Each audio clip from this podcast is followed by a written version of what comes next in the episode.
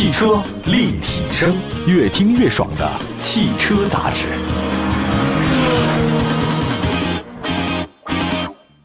买好车，买便宜车，就上有车以后 APP。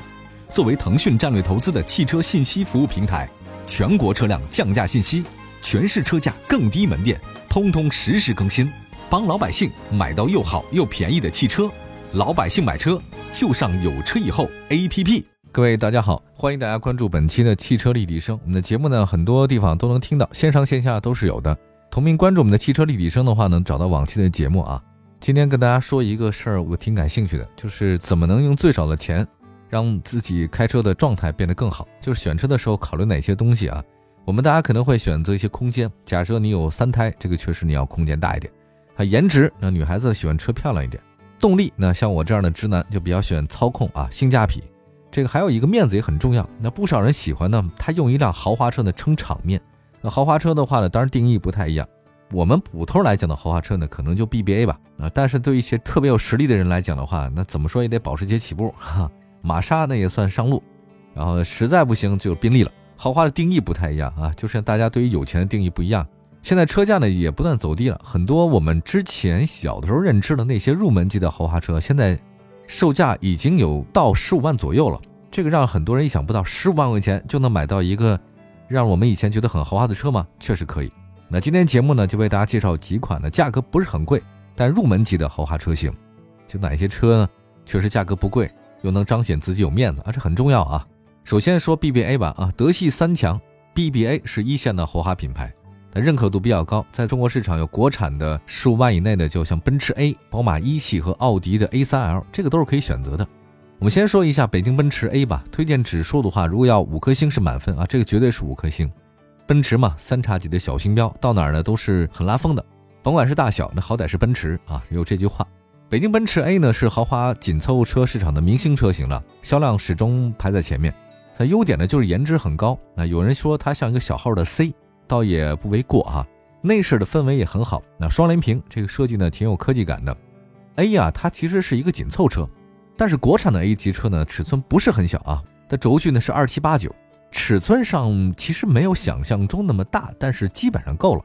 那因为呢，国产之后呢，轴距有了加长，所以它后排的这个空间呢还不错。此外呢，大家也都知道啊，硕大的那个奔驰三叉星那个 logo，我觉得这个是一个特别吸引人的一个地方。当然，你要说国产奔驰 A，它不全是优点，它有些缺点啊，不足地方也不少。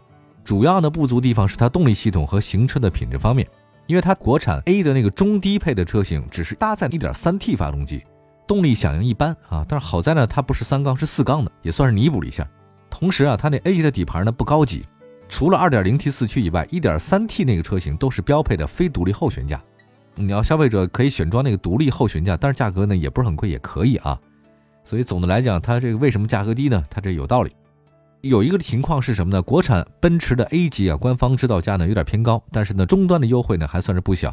那不少地区的优惠呢会在六万到七万之间，二十万左右呢你能把奔驰 A 开回家，我觉得这个感觉还是挺好的。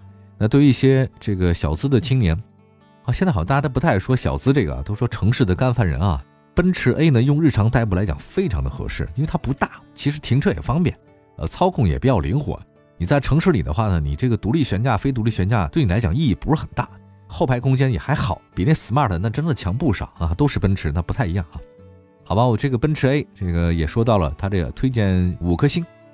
下一个呢，说完奔驰必须得说宝马，那宝马这个推荐指数的好四颗星，跟北京奔驰对标的就是华晨宝马一系啊。虽然都说是三系啊才是宝马的精髓，但是三系的价格比一系呢高了不是一点半点啊，因为国产一系的价格只有三系的一半。啊，但是呢，你能享受到百分之六十到百分之七十的这种饱满的驾驶体验，我觉得也还好。价格是一半，得到的这种体验感不是一半，还多一点，那就值了嘛。国产宝马一系呢是个前驱车啊，但是在操控性方面呢，依然在同级别的平均水平之上，呃，是一款有不少乐趣的小车。同时呢，类似那个三系的前脸啊，也是它的加分项。那么在配置方面的话呢，一系有明显的短板，那不仅那主动安全配置水平不高，那全系车型呢，这还不能标配定速巡航。这是比较大的一个问题啊，就是全系车型不能标配定速巡航，这比大众都差点儿。就感觉宝马这配置不老高的啊，看你想要什么。另外呢，还有一系啊，在车内空间方面，据说坐过人都知道完全不如北京奔驰 A。好吧，再看动力方面啊，用户反映国产宝马一系的是 1.5T，好像比奔驰的 1.3T 好点儿，但是它那个奔驰是四缸，这是三缸，你看你选哪一个？呃，但是人说它的一点五 T 三缸发动机啊，好像动力表现不差，最大功率一百零三，最大扭矩两百二啊，这还可以。如果您实在接受不了这三缸发动机啊，我觉得那你上档次吧啊，朋友，上个档次更高的二点零 T 的四缸也行。宝马一系呢，在市场上的优惠幅度呢，同样是不小的啊，价格不算贵的一个豪华紧凑车。我觉得为什么变成四颗星，主要原因还是它三缸。另外还有一个呢，主的安全配置也不太高，空间也小，整体感觉呢就是一宝马，壳子是宝马。比三系那真的是差太远了。那说完了宝马一系和奔驰 A 啊，我们再来看看奥迪 A3L。我觉得相比那个奔驰 A 和宝马一啊，在刚刚换代不久的奥迪 A3L 的车型更新，产品力方面呢有优势。那虽然有人说这 A3 呢是奥迪版的高尔夫，你这么说倒也没什么太大的问题。这两个车确实是共享平台，这个没毛病。可是，在性能和产品力方面呢，还是有些区别的。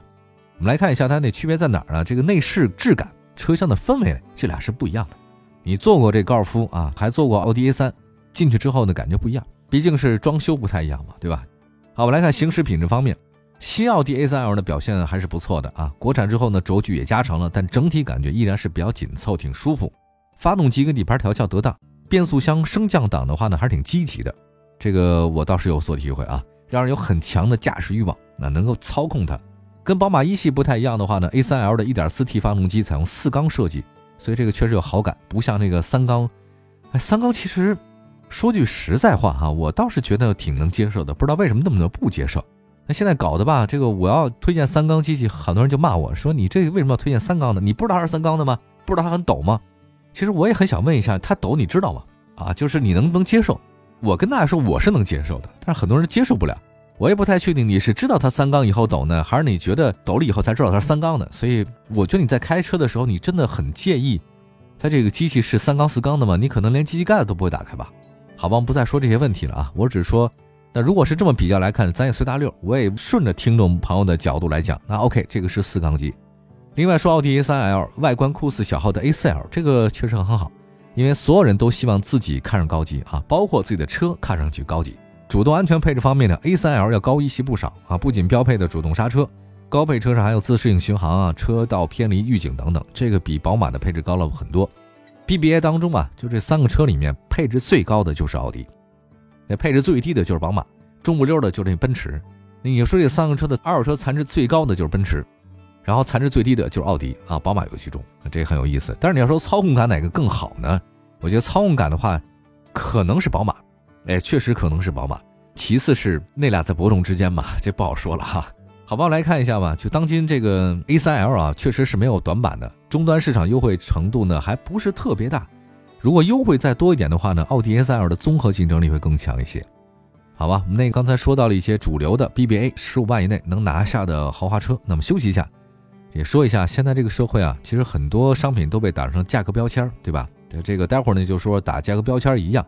有些豪华车呢，它这也开始价格标签了。但是有些入门豪华车呢，不到二十万，不到十五万，还有哪些？除了刚才 BBA，一会儿再说。汽车立体声，继续回到节目当中。汽车立体声，今天呢，在节目当中说十五万左右就能买到的豪华车型有哪些？刚才说到的是 BBA，那接着时间的话呢，我花一点时间做一个补充吧。其他的二线或者说三线啊，大家认为的豪华品牌怎么选？我觉得这个真的是有鄙视链吗？其实我觉得豪华品牌都挺好的，分什么二线三线啊？我不太理解，觉得个人有个人的心头好。我们来说一下吧，就是大家认为的，除了 BBA 以外啊，二线豪华品牌里面有哪些车？首先说一个雷克萨斯 CT 两百 H，这个雷克萨斯呢最便宜的入门级紧凑车了，官方起步价呢是二十一万五啊，因为终端优惠呢不是特别大，所以它这个实际成交价呢高于德系豪华三强。那作为一款二零一一年登陆咱们市场的车型啊。雷克萨斯 CT 两百 H 啊，它这个新鲜感早就过了，路上确实挺多，但它有一个卖点是什么？就是它的燃油经济性挺好啊，省油，可靠性比较高。但是在空间水平啊、配置方面真的太没优势了。哇，那个车里面小的呀，就我一个人坐都觉得小，你更别说我再搭一个人了。CT 两百 H 搭载1.8升的混动啊，最大功率100 kW，工信部综合油耗4.6，零百加速是10.3，加速性能方面，这个雷克萨斯绝对不是优势啊。那么在安全配置方面，它也一般，因为它这个确实进入中国比较早了，一一年快十年了，你今年二零二一年了吧？主动刹车、自适应巡航它都没有。动力啊，配置、空间它也不占优势啊。但唯一的优势就是它这个省心好用啊。雷克萨斯低调，低调的奢华，对吧？有部分消费者还是挺喜欢它的。哦，当然还有另外一个就是它那个维修保养，好像听说如果你现在买，是不是还是雷克萨斯几年免费是吧？我不太清楚啊，大家可以去关注一下雷克萨斯四 S 店。下一个再说说那个凯拉克 CT 四啊，凯拉克 CT 四啊，它就像我们各学校当中啊有偏科生啊，就是数学特别好，但语文特别差啊，这体育特别好，音乐特别差，大概就是这样的。运动性、操控性是它的核心卖点，所以凯拉克 CT 四啊，明显是体育生，而且是练这个跨栏的那个障碍跑的那种。它采用的是前置后驱的驱动方式啊，我还很喜欢。搭载 2.0T 加 8AT 的动力组合，CT 四最大功率呢是一百七十四，最大扭矩三百五，这个比雷克萨斯好的不知道太多了啊。零百加速呢是七秒，但是呢，你要说它的缺点也很明显，就是空间也小。它是个后驱车，朋友别忘了，后驱车比前驱车一定是占空间的，大家想想看就明白嘛，对吧？后驱车一定占空间，而且 CT 四后排的中间地板它隆起非常明显。当然我也挺习惯这事儿了，就是我们家那个大众。宝来，我那个这么多年，反正后排一直隆起。CD 四啊，它的缺点呢，就是一个后排隆起明显，后排腿部空间比较挤，那不太符合追求空间和实用性的消费者。那总的来讲，给定位吧，就是 CT 四是一款特别适合二人世界的豪华的紧凑车型。在目前市场上当中啊，我觉得二十万左右目前能买到的豪华品牌的紧凑车也就这些了。那你二十万以内，我说十五万是裸车啊，二十万以内你全拿下。那如果你能选择普通的品牌的话，可以买到合资的中型车，这就是一个鸡头凤尾啊，这个是以您的需求了。二十万能买到奔驰 A，也能买到本田雅阁啊，中型车定位的雅阁，无论它在车型的参数啊、空间啊、动力啊、底盘都比那个紧凑 A 级好。但是你要想奔驰那品牌溢价也比你高，当然这就是一个永恒的话题啊，这没有谁对谁错啊。入门级的豪华车价格便宜，看怎么说了啊，它它确实有很多问题，就实用性有的时候入门级豪华车比较低。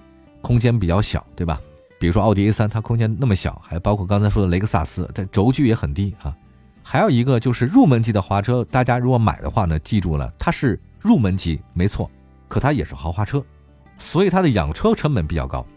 它既然是打上豪车标签了，比如说哈，九十二的 Wave 保的，你得用九十五号，得吃细粮，保养费用和维修费用都挺高的。有如果您这消费者预算不是特别高的话，您购买入门级豪华车之后，想更有面子。结果呢，被保养的费用压得喘不过气来，也挺烦人的。真的，每次我去保养的时候，那我那涡轮增压的啊，好家伙，一下这贵的，我都做牙花子。所以您更别说比我这个什么，我这还不是豪华车呢，我还是只是大众，对吧？其实大部分购买入门级豪华车的人呢，我直接说啊，朋友都是预算不是特别高，像你我这样的普通人，而且女性稍微多一点。很多女性消费者对汽车不是很了解，没有考虑过买车之后的养车成本问题。OK。那么现在问大家一个问题：入门级豪华车是不是值得买？我们明确的回答就是说，这需要而定。哎，有些消费者你看中品牌，那么就跟买房子是一样的，买房子考虑的是地段好，基础设施是一个意思啊。看中地段的消费者，在资金不允许的情况之下，只能选择小户型买车，如此。喜欢豪华车品牌但预算有限，你就买入门级小车也没毛病。当然了，在这儿的节目最后，我也提醒大家，别忘了朋友们，其实还有二手车呢，对吧？当然，这个不是我们今天说的事儿。今天说的是新车，您可以买一个二手的豪华车，哎，以这个新车只能买入门级的豪华车这个钱，买一个更高档次的也不是不可以啊。好了，本期就是这样，汽车立体声，我们下次再接着聊，拜拜。